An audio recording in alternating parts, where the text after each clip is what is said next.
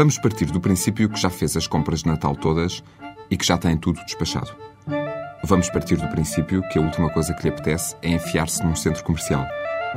Vamos partir do princípio que ainda tem algum espírito natalício que não foi gasto no consumismo da época.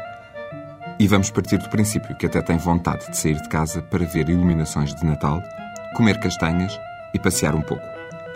Se tudo isto estiver certo e se morar perto de Lisboa, tenho uma boa sugestão para este fim de semana.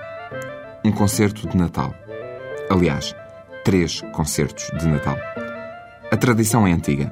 Já vai para 20 anos que a Câmara Municipal do Seixal organiza os concertos nesta época.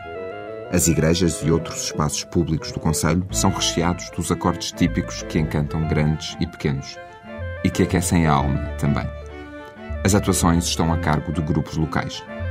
Como o grupo coral e instrumental Cantar é Viver, que amanhã, às 10 da manhã, estará no mercado de Miratejo. Entre as compras das couves para o almoço ou o bacalhau para a consoada, poderá ouvir um repertório tradicional e variações de temas conhecidos. Se quiser ouvir alguma coisa mais clássica, às 5 da tarde, no Auditório Municipal, também amanhã, há um recital de Natal com duas sopranos e uma guitarra clássica.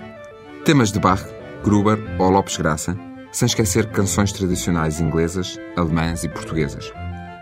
Para uma experiência musical mais religiosa, Marque na agenda sonora às sete e meia da tarde de domingo.